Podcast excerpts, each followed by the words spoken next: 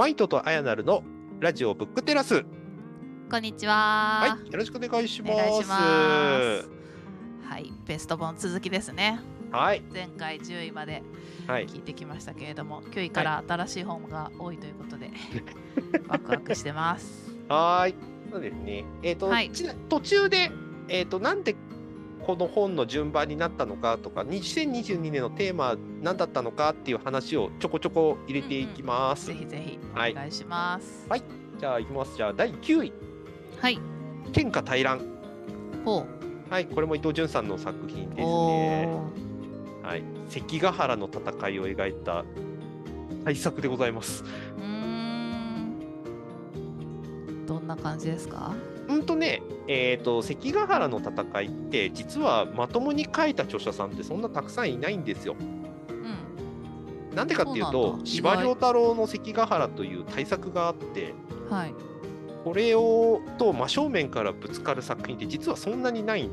んですわうんあ、もうすごいいいのができちゃってて、うん、そこにチャレンジする人がいないみたいなことですか？そうですね。あとまあどうしてもその歴史的な研究がまとまったものまとまったアップデートみたいなのがされるのにやっぱり歴史研究って時間かかるのでうん。どうしてもその元ネタの事実は変わらないとあとは書き方の解釈とかねそういう話でしかその関ヶ原を描くことができなかったんだけれどもうん。ようやくその研究のアップデートみたいなのが整ってきたのでそもそも前提というかあの認識みたいなのが変わった状態で関ヶ原をかける体制になってきたと、まあ、伊藤潤さんは言ってました。へえ、でそこに果敢にチャレンジするのがかっこいいですね。そうっすね。はい。へえ、うんじゃあもうその最新の情報も入ってるってことで、はい。関ヶ原の戦いファンは絶対チェックな作品なわけですね。そうですね。こちらもどうする家康のね、まあ後半に多分出てくると思うんで、関ヶ原。その前に一回読んどくのもいいんじゃないかなっていう一作ですね。確かに。はい。歴史小説多いですね。ああ、でもここまでかな。2022年の僕の読書の結果テーマ何だったのかっていうのは8位からおそらく見えてきます。お、はい。はいだろはい。いや、ちなみに先に言ってしまうと、えっ、と、うん相対化でした。う。相対化。2022年の本のテーマっていうのは。うん。結果後で分かりました。はい。はい。あの、これはもう、多分去年、一昨年ぐらいからいろんな人たちが多分言い続けてることって結局この一言に尽きるなという確信をなんか得たという感じですよね。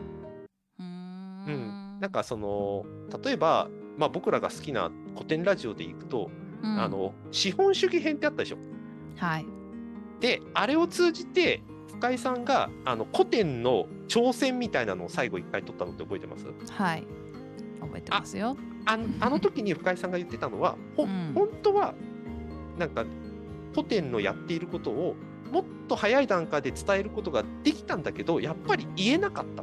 なんか自信がなかっただとかなんかいろいろ起きる可能性もあったから、うん。だけどもう言うことにしたみたいな話を確かしてたんですけれども、うん。うん、あの深井さんですら本当はこういうことがやりたいこういうことが必要なんだっていうのは分かっていたんだけれども言い切るまでのやっぱりタイミングとかそれに至るインプットとかが足りなかったみたいなお話をされてるっていうのが今の知識人というか分かってる人たちの実態なんじゃないかなってあの時思ったんです。うーんまあ、深井さん以外にもそういう人が多いんじゃないかと。うんあのうん22世紀のに民主主義の成田さんも多分そうだった。うんうん僕のそうだ、うん、だから民主主義って必要だよね。社会主義よりはみたいな風に思ってるけど実態の民主主義ってみんなが求めてるものとも変わってるじゃんっていうことを言い出すこと自体が結構ハードル高いと思うんですよ、本当は。うん。うんでもファクト積み上げていくと違うよねっていうことをちゃんと言えるまでにやっぱり材料を揃えなきゃいけなかったっていうところが成田さんの話ではあったなと思ったし、うんうん。えー、と今回実はランキング入れてないんですけど斉藤浩平さんも多分そういうことなんだと思うんです。うーん。そっだか。それでもだいぶなんか先を行ってうん。発言してるように見えるけれども、まあ、うんもっと前からうんこうなんじゃないかって思ってたものが彼らの中にはあってうん。で積み上げてきて出たタイミングがうん。今だったっていう。うん、去年、今年ぐらいから、あうん今年というか、去年、一昨年ぐらいから、そういう研究を通じて、そうなんじゃないかなってみんなが思っていることが、ようやくいろんな形で本とか、まあ、研究成果とかで、まあ、動画とかでも出てきていて、みんなの認識が、そっか、もしかしたら僕たちが思っていたものって、実は思い込みだったのかもみたいな風な認識が得られてくると、多分次にみんながやりたいことみたいなことにブーストがかかりやすくなってくるんじゃないかなと思うんですね。うんうんうんうん。なるほどね。え相対化っていうのは？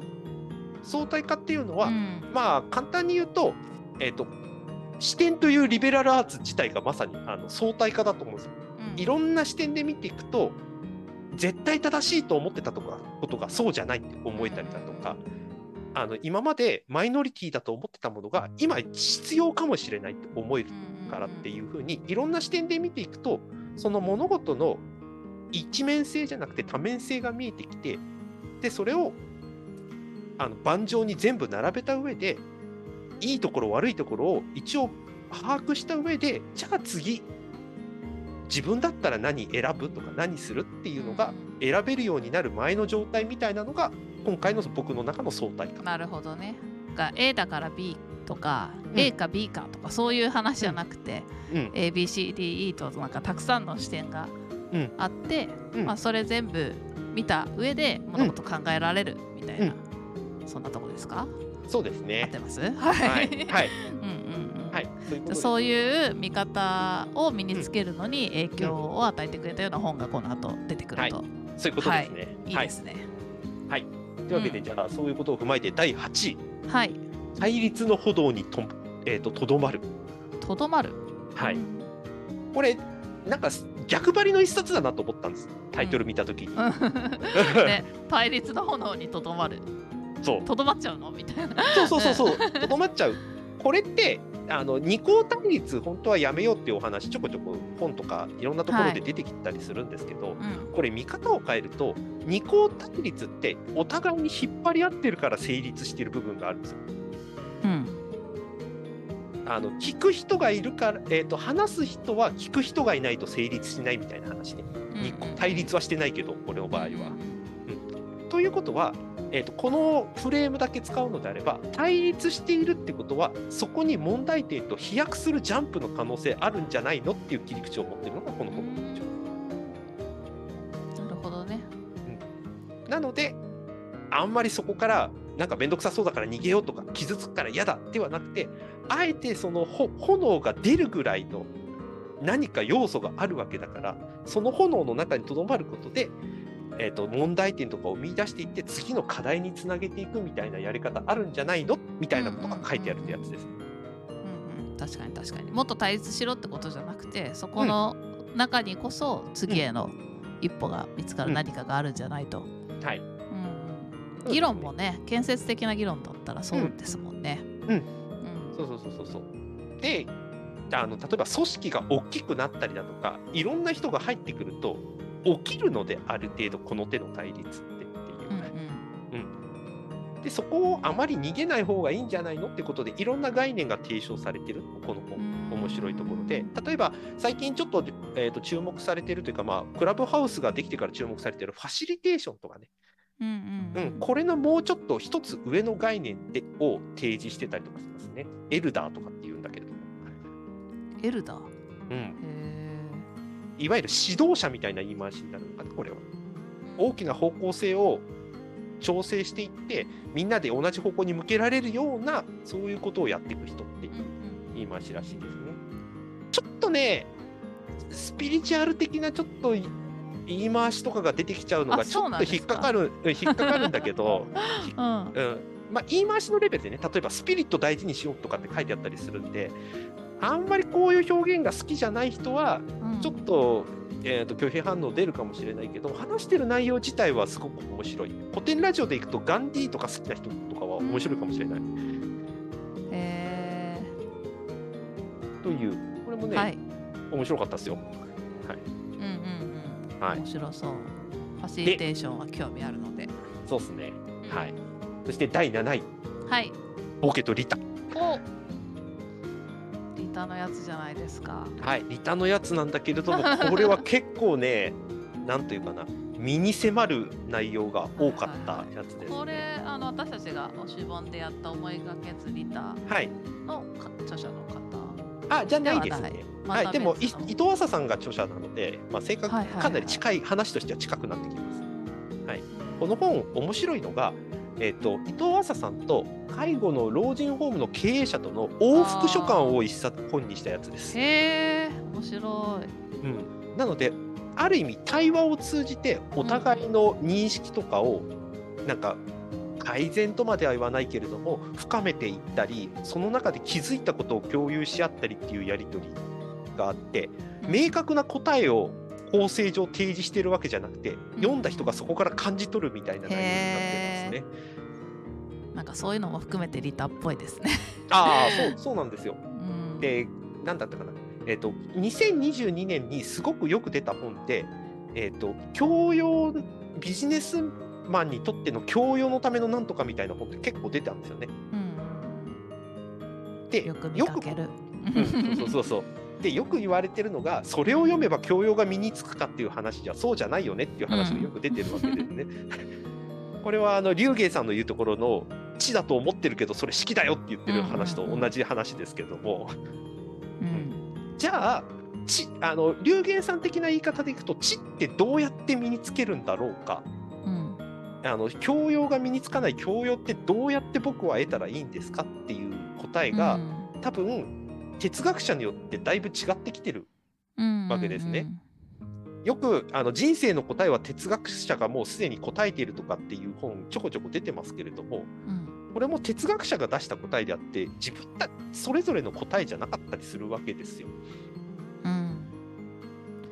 しかでも なんかああいうのってフレーズが書いてあるだけでうん。ねそこのフレーズだけ取っても本当にうん、理解できるかというとそうじゃない感じがしますよね。そういうことですね。まさに式だよね、これも。ねそう。この人がこう言ったんだへーっていうレベルの式ですよね。はいそうです。じゃあそれを踏まえて私たちにとってのみたいな補助線を引いた時にどうやったらその方法が得られるのかっていうのが、まあ、思想とかいろんなやり方のアプローチがあるんだけどこのボケとリタで提示されているのは自分たちの体験を通じて何が得られたかっていうことを言語化してるっていう流れなんですよね。うんこれは確か綾成さんが前に紹介してくれたボディシェアリングの話とも多分通じるかなと。うんうんうん、と思ってて例えばこの老人ホームの経営をやってるにあたって例えばその福祉のケアとかをやっていると,、うんえー、と僕たちみたいにそんなに大きな病気をしていない人たちだとできて当たり前のことができてなかったりするケースが出てくるわけですね。うん例えばあの手が不自由だとか耳が不自由だとかうんうっていうか、ん。だけどもこの人たちが人間的に劣ってるかっていうとそういうことじゃなくて彼らは彼らなりに何かをしようとしていて、でもそのやろうと思ってもできないんだみたいな動作を見て2人が何かを感じていくっていう流れがあってすごく答えましたね。なんかこういうやり取りとかは。書簡のやり取りで進んでいくっていうのがいいですね。そうですね。そっから感じ取ってください。読み取ってくださいみたいなスタ,、うん。スタンスなのが。そううん、でそうだし彼らの気づきみたいなのがそれこそさっき言ってた哲学者が教えてくれるフレーズよりもドロドロドロしいっていう言い方あれか。生々しいしちゃんと言葉もともってないこもってないんだけど何か響くみたいな表現がちょこっと出てきてたりするの。ことの方がなんかかえって重さがあってよかったですね。んなるほど。いやこれは良かったっすよ。うん、気になる。ボケって書いてあるからちょっと読みづらいかなっていう人もいるかもしれないけどいやいやむしろ読んだ方がいい話でした。はい、うんうんあそして第6位はい。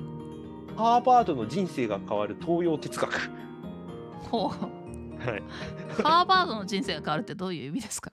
あハーバード大学でああそういうことか。そうそう私ハーバードの人生を一つの塊にしちゃって今勘違いしちゃった。あそうそうそうハーバードそうそうそうでやってる講義で人生が変わる東洋哲学っていうような内容ってこことですね。うん講義があってそれを文章化したやつちょっとだいぶ古い本なんですけども、うんこの本もすごく体系化されててよかった。うーんうん、これ実はあのボケとリタと話してる要素は結構似ていてうん例えばそのひそれこそ人申請の資本論的な論調でいくとどんなに技術が向上しても僕たち人人類のなんていうかな、えー、と知性が上がったとしても解決できないことあるよねっていうことみんな分かってきたんじゃないの？みたいな問いをずっと投げかけ続けるんですこの本って。例えばいつかは死ぬしとかうんうんで環境問題なかなか改善しないし僕たちの生活は豊かになってもなぜか私たちは幸せになれないのなんでだろうみたいな。多分西洋哲学的に言うと神様がっていう視点でやってきたのがそうとも言えないっていう風になった時に僕たちは何を示唆して例えば豊かさとか幸せとかを手に入れていけばいいんだろうっていう問いに関してこのハーバードの授業では東洋思想を取り入れた授業を行ったらしくてそのエピソードがたくさん紹介されている。これじ授業の感じで進んでいくんですか？でえっと授業っていうかまあ講義ですね。講演ですね基本は。ああ先生が喋って説明しているのがそのままうん。文字になってるというような。そうですね。うーん。孔子老子とかっていうもうあの古典ラジオ深井さんが大好きそうなあの書士百科の皆様がどんどん出てくる話です。う。んこれ多分今おそらく東洋思想が注目されている理由この本読んで改めてよく分かりました。答えは社会になくて自分の中にあるっていう話すごく最近注目されてますけどそれをなんかすごく分かりやすく説明してくれてる本でした、うーんなるほどね。なんかやっぱハーバードの人というか、うん。アメリカの人にも分かるようなうん言い回しとかがはいよく使われてるんですかね。そうですね。うん。よかったですよ。うんうんあの、孔子とか老子とか孟子とかが、あの、単品だと結構難しそうとか、うーんとそこいきなり読むの勇気いるぞみたいな方は、ここから入っていくのも結構いいかもしれない。うんそれぐらい分かりやすかったので。全体をこうさーっとカバーできるような、はい。うんうん、しかもまあ自分に寄せて話してくれるから入りやすいと。そうですね。うんうんうんはい。第5位、はい、Your Time。ほう あなたの時間？あなたの時間。あ,、ま、あここに来てなんかそういう系ですか？えっとね、543は僕の中ではもうワンセットっていう感じです。おおなるほど、で、ここだけ見ると、時間術の本。うんだと皆さん思うと思うんですよ。てかまあうん実際時間術の本なんですけど、はいあのこの時間術のコンセプトが、うん多分すごく2022年読んでよかった概念だったので。うーん。うん。どんな感じの、例えば、えーとうん。仕事をうまく進めていくためとか生活をうまく回していくために to do リスト作りましょうとか、うんうん、とあと if 残なんとかとかってやつね。もし何々するんだったらプラスなんとかをするとかっていう風に、えーと行動リストを作っていって忘れないようにするとかっていろんなやり方あるんだけれどもうん。うんあの万能の時間術なんてない。うんうんうんでそれは人によって違うといそうですね。うん。はい、っていうことを、えー、と科学科学のデータを使ってズバッとぶった切ってるっていうところからこの話は始まります。うーんあだからこれがいはいはいいみたいに言ってる一冊ではなくて、うん。これもこれもこれもあるけどまあ、うん。みんな違ってみんないいというか、うん。人によって合うものはあはい。が違うんじゃないのってところを言ってると。はい。そうですん。んんはい、だからあなたは例えばそうだな、えー、と時間の目測が甘いので例えば1時間かかると思っているいることを結局1時間半かかっちゃってるから仕事が終わんないっていう自己分析があったとしたらあなたにはこういう仕事あの時間術向いてますよみたいな感じでタイプごとの解決法を提示してくれるのが後半の本、あそこまで最後具体的に持ってってくれるんですね。はい、やってくれます。ああじゃあなんか一冊読んで合わなくて挫折してるような人にとっては、うんなんか一冊でまとめていろんなのが読めるから、うんそうそうそういろんなことが知れるからいうん良さそうですね。そうですね、このように出てき今まで多分ほ出てきているほとんどの時間術のことを文字通り相対化してくれる本。この場合には有効だけど、こっちの場合にはあんま役立たんよみたいなことがズバッと書いてあるので、時間術大全みたいな感じ。はいそうですうんそうん。あのね、さらにね、これ、ユータイムの話ってすごく良かったなと思うのが、うん時間って平等じゃねえよって言い切ってること。どういうことですか？例えば、苦手なことをやってるときに、時間遅く感じることってありません、うん。うん。うん。あまあ、早く感じる人もいるかもしれないか。うん。あの普通の人がなんか10分ぐらいでできてることが私30分かかってますみたいなケースとかね。うんうんうんはい。あと好きなことやってるとあっという間に終わるとかっていうふうに。んんん。あそれはすごいわかりやすい、うんうん。ありますね。で時計の針は同じなのに僕たちは同じことを感じられない。常に。うんうんってことは僕たちは時間を目録目測ではなくて感覚で捉えているという実態としてはね。うんああ面白い。そうですね、うん。言われてみればそうですね。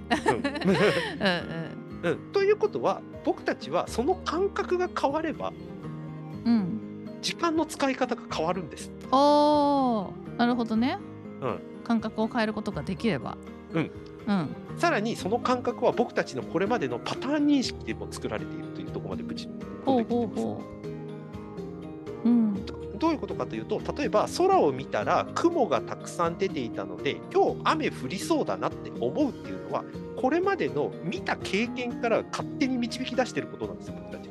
うん。実際にそうかどうかわからないんでうん。でさらにそこに雨が降ってきたからあ雨降ってきたなっていうことと紐付けて例えばうん予測とけ、結果とかを僕たちはあの認識をしているわけです。ということは例えば5年後の自分をイメージした時にうん。5年後のイメージが自分ごとだと捉えられなければ多分その自分に向けたアクションを起こしてもやる気が出ない。うん。なぜかというとそれを自分ごとだと捉えられなければそのさっきの雲でいうところのあの雲が出てきたとしても雨降るかどうかっていうのが分からなければ行動に移しづらいですよね。うん。朝持ってった方がいいかみたいな。だこれやったらこうなるっていうイメージが、うん。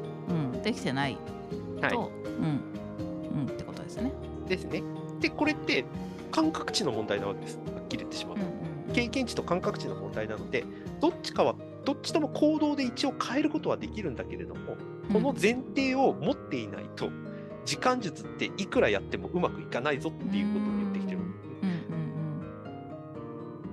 だから、えー、と例えば5年後10年後自分はこうなってたいですとかうん。うんこういうのを目標にしてますとかって、えー、と年始の目標とかで出した時にうん。本当にそれその5年後の自分その通りのイメージできてますうんうん。イメージできてなかったら出しても多分やらないよっていうわれちゃってるわけです、うんこの本では。うんうんで仕事とかにおいても多分そうですよね。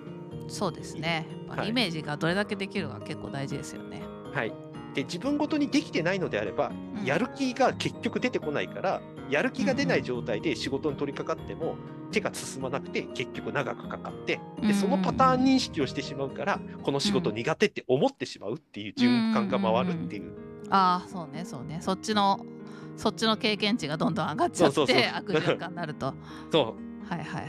うん、だったら小さな成功を積み重ねていってこれをやったらこれができるっていうイメージを作っていった方がいいようんみたいな時間術が必要になるよっていう話とかね。うーん。なるほど。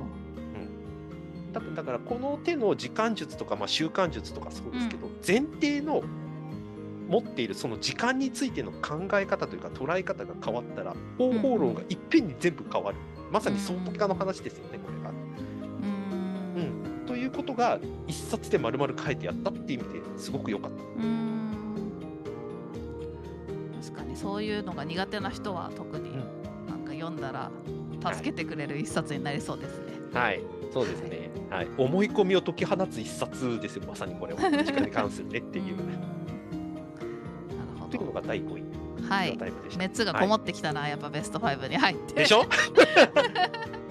はい、はい、第4位いきましょう。第4位、はい、限りある時間の使い方。また時間。なるほど。はい、こはい、れでね、2022年の多分ベストセラーになってます。おお、すごい,、はいはいなんか確かに見たことあるうん、気がする。と思いますあのちなみにこの本あの読んだ人は結構ね衝撃を受けます大体みんな。僕の表現でいくと後頭部に柔らかく叩かれた人は多分多いと思いますこの本で。これもね、う時間の相対化の本ですさっきの流れでいくと。例えば、えー仕事がたくさんできるようになっても仕事がどんどん溜まってることって疑問点持ちません？とか。とか時間が空いた時にスマホでいろんなコンテンツ見てるけど、うん。うんそれ見てあなた幸せになりました？とか、うんうんこういう疑問をどんどん投げかけていってます。要するに僕たちは目的と手段がもう入れ替わってしまっていたりそもそもそれが曖昧な中ただ単純に心地よさを求めたりとか問題解決これだったらできるよっていう言い回しのもとにどんどんコンテンツを使い回した結果、あなたの時間残りどんだけ残ってますか？みたいなことを柔らかく突きつけてくれますこれ。エッセイで。エッセイ的な感じなんです。だから忙しい忙しいって感じてる人には、うん。なんか休む大切さとか本当のに大切なことに気づかせてくれる一冊かもしれないですね。うん。でね、もっと僕個人的に深いなと思ってたのが、さっきのはい。5位の Your Time の話と同じですね。時間ってうん。均等じゃないんですよっていう。だから今やっていることが本当のあなたにとって必要なことかっていうところに一度立ち返られる余裕も必要だしそのために今無意識にやっちゃってることを一回やめるっていう勇気も必要だし、もうちょっと言うと、ゆっくりの方がいいにもかかわらず、ゆっくりやることに耐えきれなくて、簡単に手に入るものに手染めちゃって大丈夫みたいなことを言ったりだとか、あとなんか目標達成とか生産性とかのマインドからもうちょっと解放されてもいいんじゃないみたいな。そうそうそう。だから、Your Time とその次紹介する第3位の本と合わせて3つセットで読むと、時間と生活の相対化だいぶできると思うなるほどね。うんやっぱそういうのって一冊じゃなくてこう何冊か組み合わせていくことで見えてくるところがありますよね。そうですね。あとこれ、えっと今回の序盤の方で話しましたけど、みんな大体同じ方向を向いてるなっていうのがこの本を読むと改めてよくわかる。例えばその時間の使い方っていう切り口では言ってるけど、ん。みんな本質的に言ってるのは、どんどんやっていこう、みんなこういうこと必要だぜっていう風潮みたいなものうんうんから、一回これ思い込みかもしれんぞって。うんうん。うん、いうところから検証していくと昔のダメだと言われてたこのやり方もう一回やってみるといいかもよっていうふうに思えたりだとかね、逆もあるしっていう。ことをみんななんとなく分かってはいるんだけど提唱するに足りるデータとか経験とかが足りなかったからうんうん。あの雰囲気的にも言えなかったというのがあって言えなかった人たちが今言い始めてるっていう感じをすごく感じてます。うん面白いね。なんかさそのみんなっていうのもさビジネス本とか自己啓発本とかめっちゃ読んでるみんなの話じゃないですか。そこの本を読んでる人たちがなんかどんどんどんどんやって達成して頑張んなきゃみたいな風潮がうん。うん。ちょっと数年前までガーって勢い強かったせいはい。でちょっと疲れちゃって 今度なんかやり方見直そうよみたいな流れが来てるみたいな風に聞こえちゃいました私には。あでも多分そうそこで一回立ち止まった人たちが、うんうんその自分のために使う時間を少し得ることができて、じゃあ次どうするっていうのが多分次の流れのような気はしていて、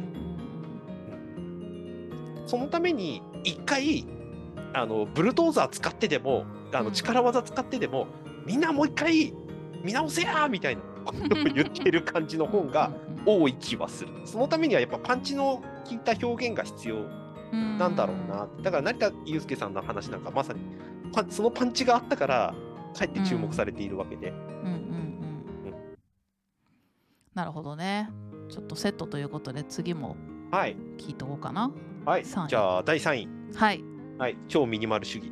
あこれがこれもそうなんだこれ時間も同じです的な話なんですか？はい。えー、これ 買ったけどうん。読んでないわ。まだ。うん。これうは、ん。うんとね、他にも似たようなこと言ってた人前にも言ったんですけど、こんなに具体的に実践的に整理っていうことに関してほう。あの言及した人って多分だいぶ久しぶりに読んだ。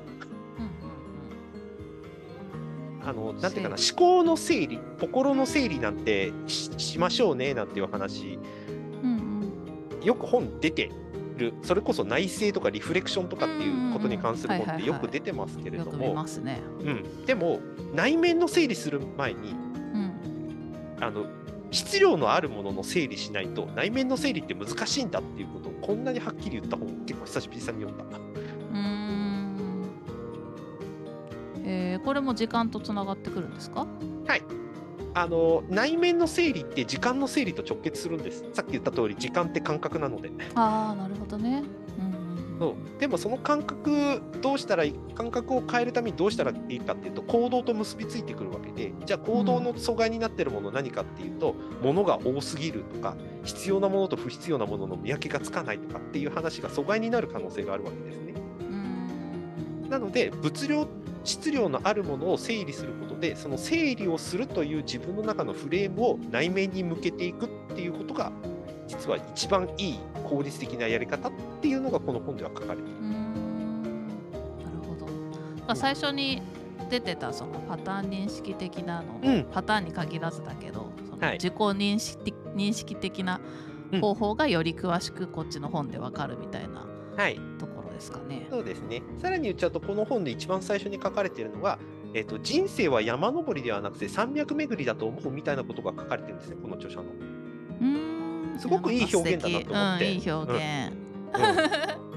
これはまさにそのさっきの4位とか5位の話であった、もうひたもっとやろう、もっとやろうっていう、うんうんうん。その社会的にみんなが規定して同意できていた高さではなくて、うん。うん、この日はちょっと疲れてるから少し低い山に登ってみて高い山見上げてみようっていう楽しさもあってもいいし他の山登ってもいいしっていういろんな自分のとその時の状況とか良さとかで登る山変えたっていいじゃんいういろんな山あることいいよねっていういいねはい。いい表現だね。うん。なんかこう一つの山があって山登り途中で休んでもいいよっていうよりも、それ以上に伝わるものがありますね。うん。いろんな山を巡っていこうっていう。はい。うんはい。でいろんな山巡るためには軽くなんなきゃいけないですっていう考え方なんですこの人の場合。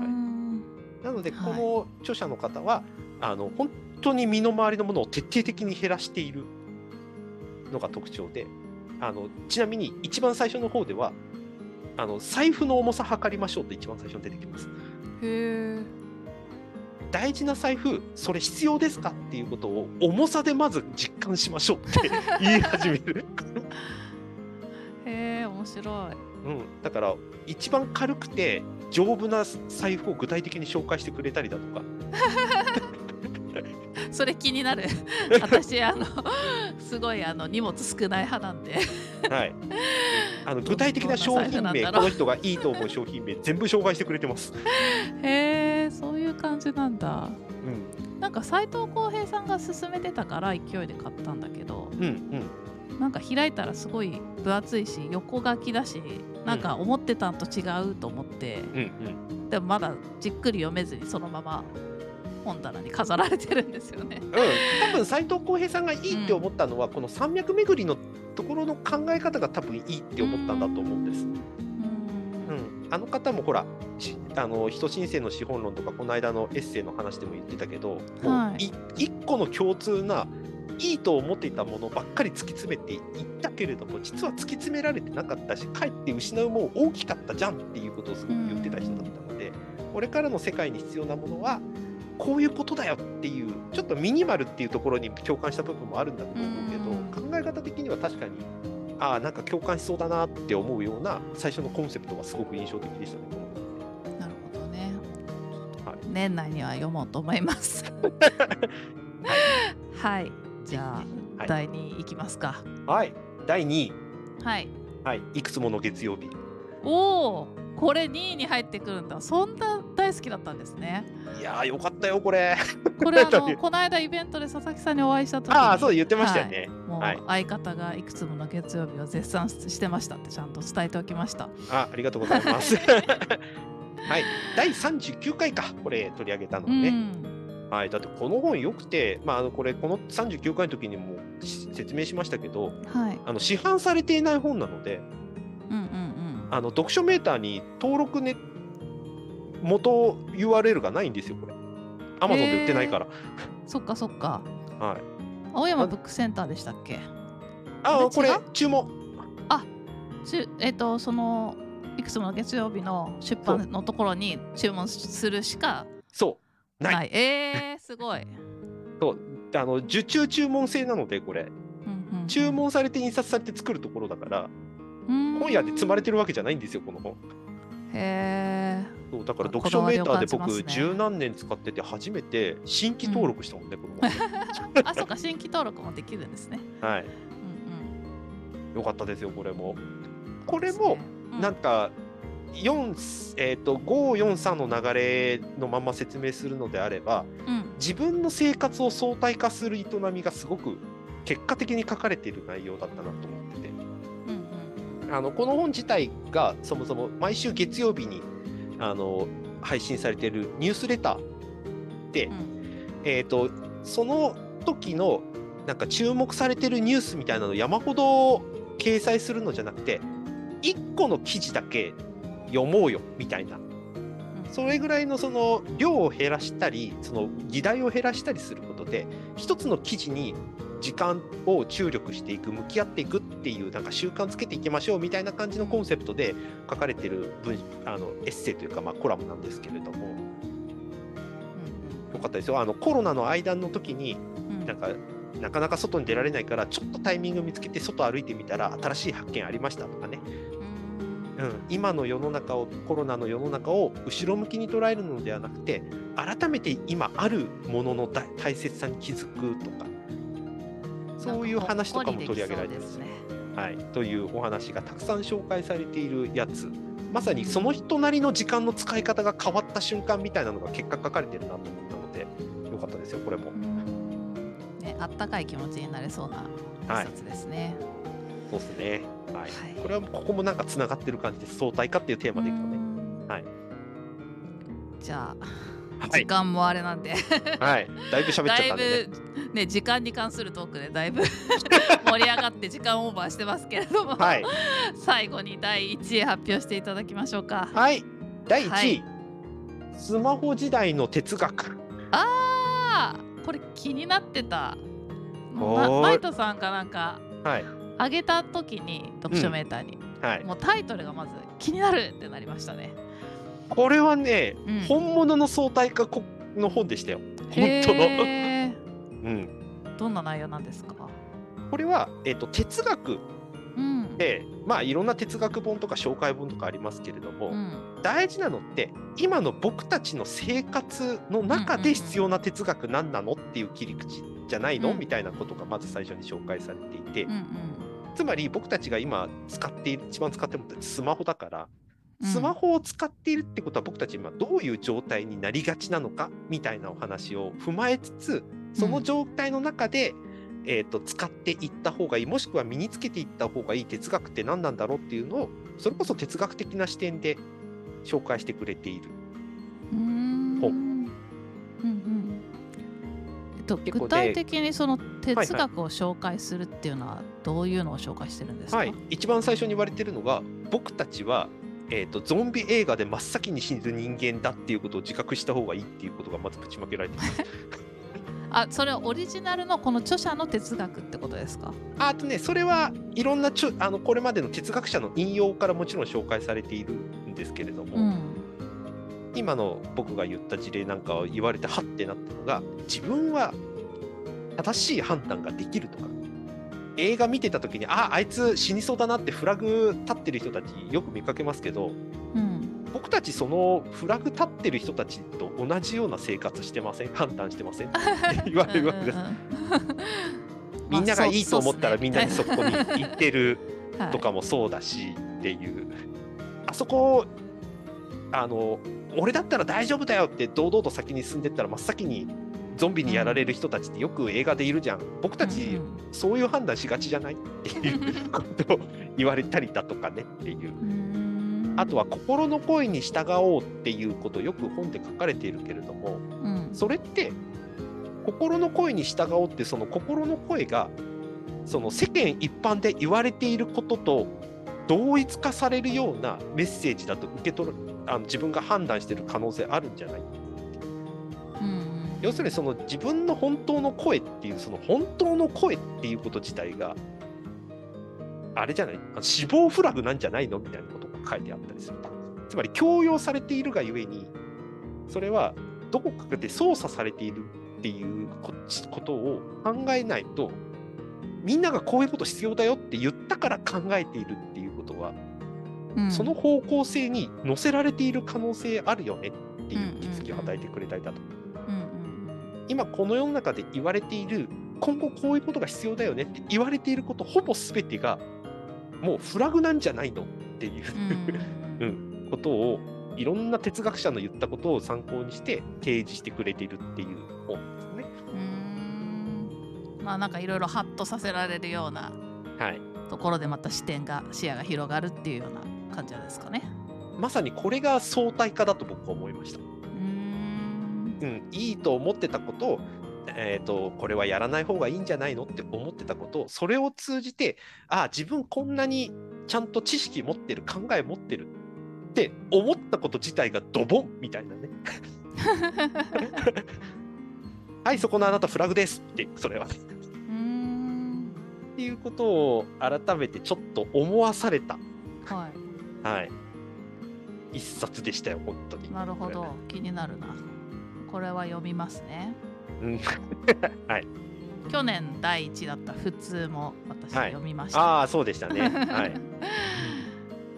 というのが、えー、と今年のに、今年というか20 2022年の、はい、ベスト20まさに相対化を僕の中の相対化をしてくれる本ばっかりが上位に来た、でまあそれを並べた時にああこれ今年のテーマ相対化だったんだなって思ったらなんか順位があっという間に決まりました今うーんなるほど。いや面白かった。回、はい、5位からの畳みかけがすごかったな。でしょ？長くなるなと思ったらやっぱりだいぶ喋りましたね 今回も。ね、はい。まあ楽しく聞いていただけたんじゃないですかね。はい、ようやくはい。2022 2022年終わりました、これで僕は。はいお疲れ様でした。はい、あ、まあ、あの、2000はい、まだ聞きますんでね、今度はね、アイナさんの聞かないといけない。はい。はい。2023年のねベスト本も楽しみにしております。はい、はい、はい。じゃあ次回は私がベストはい。10を発表したいと思いますので、お楽しみに。はい、ありがとうございました。はい。ありがとうございました